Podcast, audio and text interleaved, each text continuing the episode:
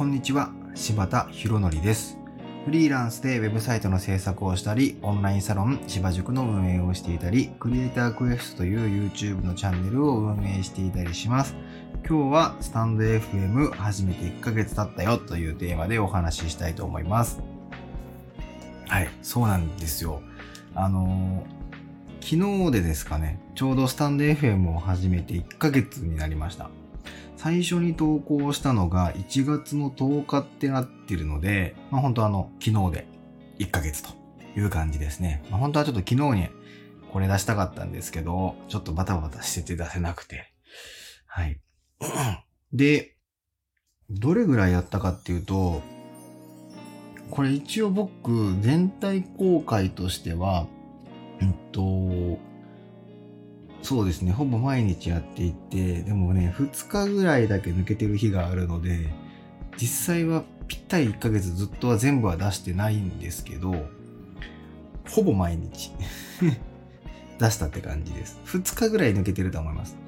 でもそれは全体公開の話で、実はオンラインサロン向けにも毎日実は音声を配信していまして、それは始めたのが10日じゃなくて12日からになってたと思うので、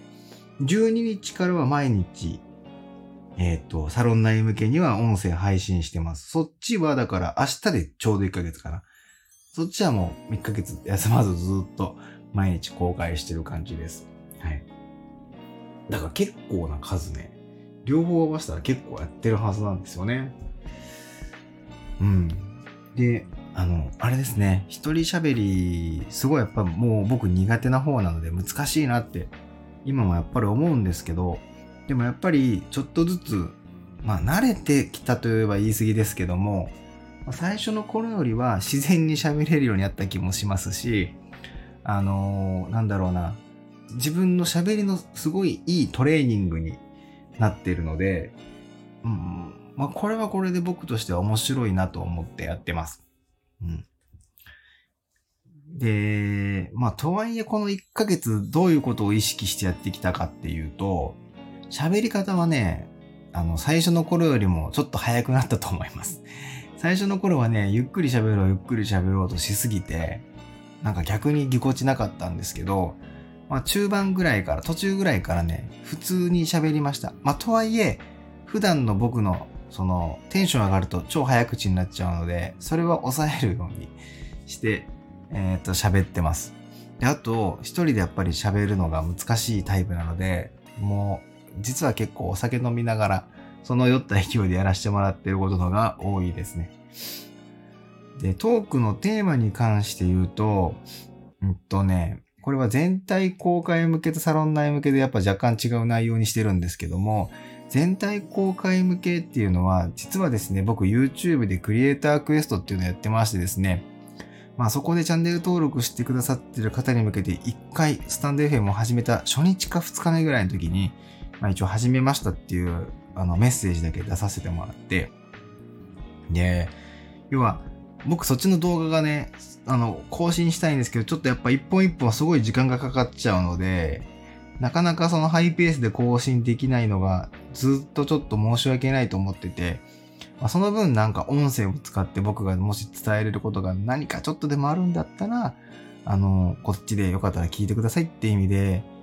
実は喋ってたんですよ。あの、レターに対してのお答えはまた別だったりするけれども、その一人で僕が勝手に喋ってるやつっていうのは、まあ、そこでクリエイタークエストっていう僕の YouTube のチャンネルをやって、聞いてくださってる、見てくださってる方に対して、さらに、あのーちょっと違う角度の、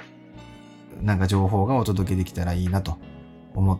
ててやってました。まあ僕の情報は大したことないんですけど、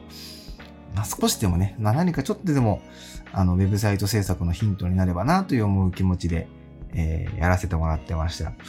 で、サロン内向けの配信に関しては、どちらかというと、まあ裏話的な話してたりしますね。えー僕がこういうことをしているのはこういう意図があってだよみたいな話だったりとか、今こういうこと考えててこういうことしようと思ってるみたいな話だったりとか、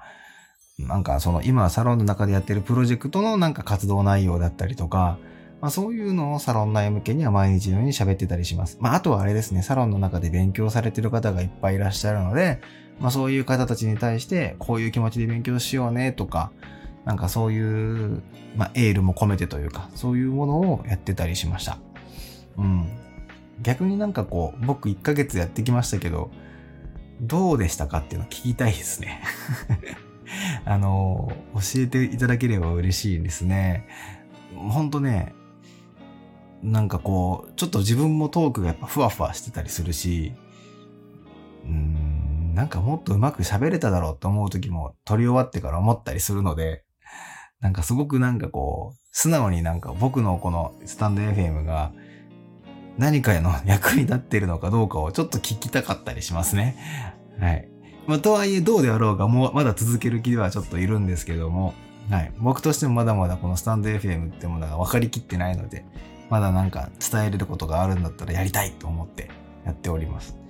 で、あの、僕、ポッドキャストの方もやってるんですけど、このポッドキャストの方は、一人喋りじゃなくて、基本的には誰かと喋ってるので、まだそっちはね、あのー、いいんですよ。まだやりやすいです。で、全然やっぱ一人で喋るのと、こう誰かと喋るのでは違いますので、うーん、なんか単純に、このスタンド FM をされてる皆さんが、もうすごいなって思いました。あ、そうそう。あの、この1ヶ月で僕何が変わったかっていうと、あの、本当にスタンド FM を日々聞くようになりました。いろんな方のスタンド FM を。まあ、正直僕、そこまでラジオとか聞く方のタイプではなかったんですよ。で、まあ自分がポッドキャストをやり始めて、まあちょこちょこ誰かの配信とかを聞くようになったんですけど、まあでもそれでもそんなに日々ずっと聞いてたかっていうとそうでもなくて、まあ、気が向いた時に聞くぐらいの感じだったんですけど、今はね、めちゃ聞いてますね。いろんな方のスタンド FM 聞いてて、あの、みんなトークうまいなって聞いてます。めちゃくちゃうまいっすよね。で、しかも、いい声。いい声なのと、その声の力ってすげえなってこの1ヶ月で感じることができました。なんかね、その、まあ、リアルに知ってる人の配信もあるんですよ。で、リアルに知ってる人の場合は、その声を聞いて、その方の顔とか表情ってなんとなくまあ、もう知ってるから、あの、思い描けるんですけど、その全く知らない方、リアルには全く知らない方の場合は、声っていう情報しかないじゃないですか。で、この声ってやっぱり文章、言葉あの、文字とも違うので、その言葉から見える、なんか伝わる気持ちみたいなものっていうのが、その、文字とはやっぱまず全然違って、すごい距離感近く感じるんですよね。なんで本当にあの、僕に喋りかけてきてくれてるっていう感覚にまずなるのと、その声から、この方どんな方なんだろうっていう想像がまた楽しいですね。で、そこからキャラクターみたいなものも見えたりするので、あの、スタンド FM でこう誰かの配信聞くのが、一日の中ですごく楽しみな時間になったりしてました。うん。だからそれを感じて言葉の力というか声の力をすごいなって思うし、深いなって思うし、ものすごく今興味あるので、声に今すごい興味がありますね。もうちょっとこの、ここをね、僕も自分がやりながら、もっと深く知りたいなと思いました。もっと僕の声も良くなればいいのにな。まあ、こればっかり生まれ持ったもんだから仕方ないですけど、自分の声があんまり好きになれないんで、もっといい声になれば、なりたいなと思いました。うん。まあ、最近ね、クラブハウスとかも流行ってて、まあ、僕もやってたりするんですけど、あのー、やっぱまたちょっとクラブハウスと、この一人喋りと若干違いますよね。あの聞いてる分でもね。うん。最近は、まあ、どっちも、どっちの良さもありますけど、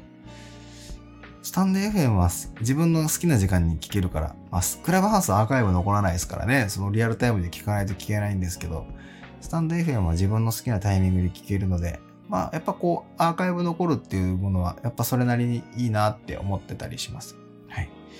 まあ、ということでね、まあ、これからちょっとまだまだふわついたトークは続くと思いますけど、こんな感じで引き続きやっていこうと思いますので、もし何か、こんな僕にですけど、何か質問とか、あの、聞きたいこととか、こんなトークしてよっていうのが、もしあれば、あの、レターとかお便りいただけると嬉しいなと思います。はい。